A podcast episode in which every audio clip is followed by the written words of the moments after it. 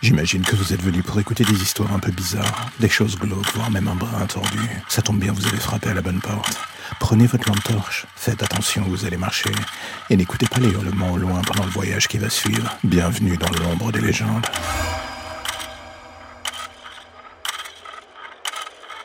La logique voudrait que lorsque l'on parle d'une infirmière à domicile, on donne à cette personne le bon Dieu sans confession.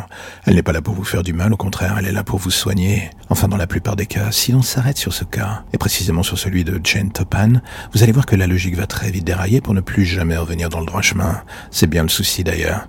Jane Topan débuta sa vie sans la moindre chance avec elle. Elle grandit dans un orphelinat à Boston et se retrouva pris en charge à 6 ans par une famille adoptive qui l'employait comme servante. On a vu des meilleurs démarrages, vous allez me dire. Et le souci et que cette famille qui sur le papier aurait dû être la source d'un équilibre parfait sera le point de départ de la chute. Topan, devant sa condition pour le moins misérable et le peu d'attention qu'on lui donnait, surtout dans cette famille, commença à emmagasiner une colère sourde qui, avec les années, allait finir par créer en elle un véritable monstre. Et c'est lorsqu'elle quitta sa famille adoptive qu'elle sombra complètement du côté obscur. Elle s'engagea alors dans l'hôpital de Cambridge pour assouvir en apparence une vocation d'infirmière. La vérité était tout autre. En 1901, quand elle fut arrêtée, elle avoua le meurtre de 31 personnes, ainsi qu'une famille entière. La pauvre orpheline était bel et bien devenue un monstre sanguinaire, prête à faire payer au centuple à ceux qu'elle croisait sa haine complète du monde. Et c'est là qu'on peut vaguement se poser une question. Est-ce qu'on peut trouver des excuses à ce genre de personnage?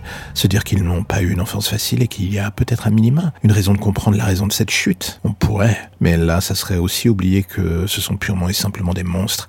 Et Jen Topan n'était pas différente du reste de ses semblables criminels. Lorsqu'elle débuta à l'hôpital de Cambridge, très vite elle se mit à expérimenter pour voir ce qu'elle pouvait tirer des produits à sa disposition patients se transformèrent en cobayes de ces zones de test mélangeant morphine et autres drogues. Tout cela pour comprendre les limites du corps humain. Et quand on lui demanda les causes de la mort, elle impliqua une faiblesse de leur système immunitaire face à la maladie. Et c'est lorsque cette phase de test prit fin que la vraie folie meurtrière de Jane Topan décolla enfin. Est-ce que Topan était ce que l'on pouvait considérer comme une femme serial killer? J'ai envie de dire totalement. Le pire étant même le degré de satisfaction qu'elle prenait dans l'acte de tuer. Sadique aussi. Pendant son procès, Topan avoua qu'elle aimait dans certains cas se coucher avec ses victimes, dans pendant leur agonie. Une de ses victimes qui avait miraculeusement survécu donna des détails sur son modus operandi. On apprit que lors de ce meurtre raté et pendant que le poison prenait en partie effet, Topan s'était glissé dans le lit de la victime commençant à l'embrasser et à s'accrocher à elle. Tout cela avant qu'une autre infirmière ne finisse par intervenir en la découvrant. Et c'est à ce moment précis que tout aurait dû sombrer pour elle, mais non.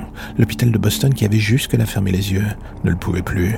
Topan ne fut pas virée, elle fut transférée dans un autre hôpital, condamnant par défaut ainsi d'autres victimes. Quelques années plus tard, le même scénario se reproduisit avec l'hôpital qui la licencia. Elle devint alors infirmière à domicile et continua à semer la mort. Et le pire est qu'avec le temps, au-delà du plaisir, elle se mit à tuer pour son propre gain, un monstre sur tous les tableaux. Mais ce qui la résume le mieux est ce qu'elle avoua lors de son procès. Non, je n'ai pas le moindre remords. Je ne me suis jamais senti mal pour ce que j'ai fait.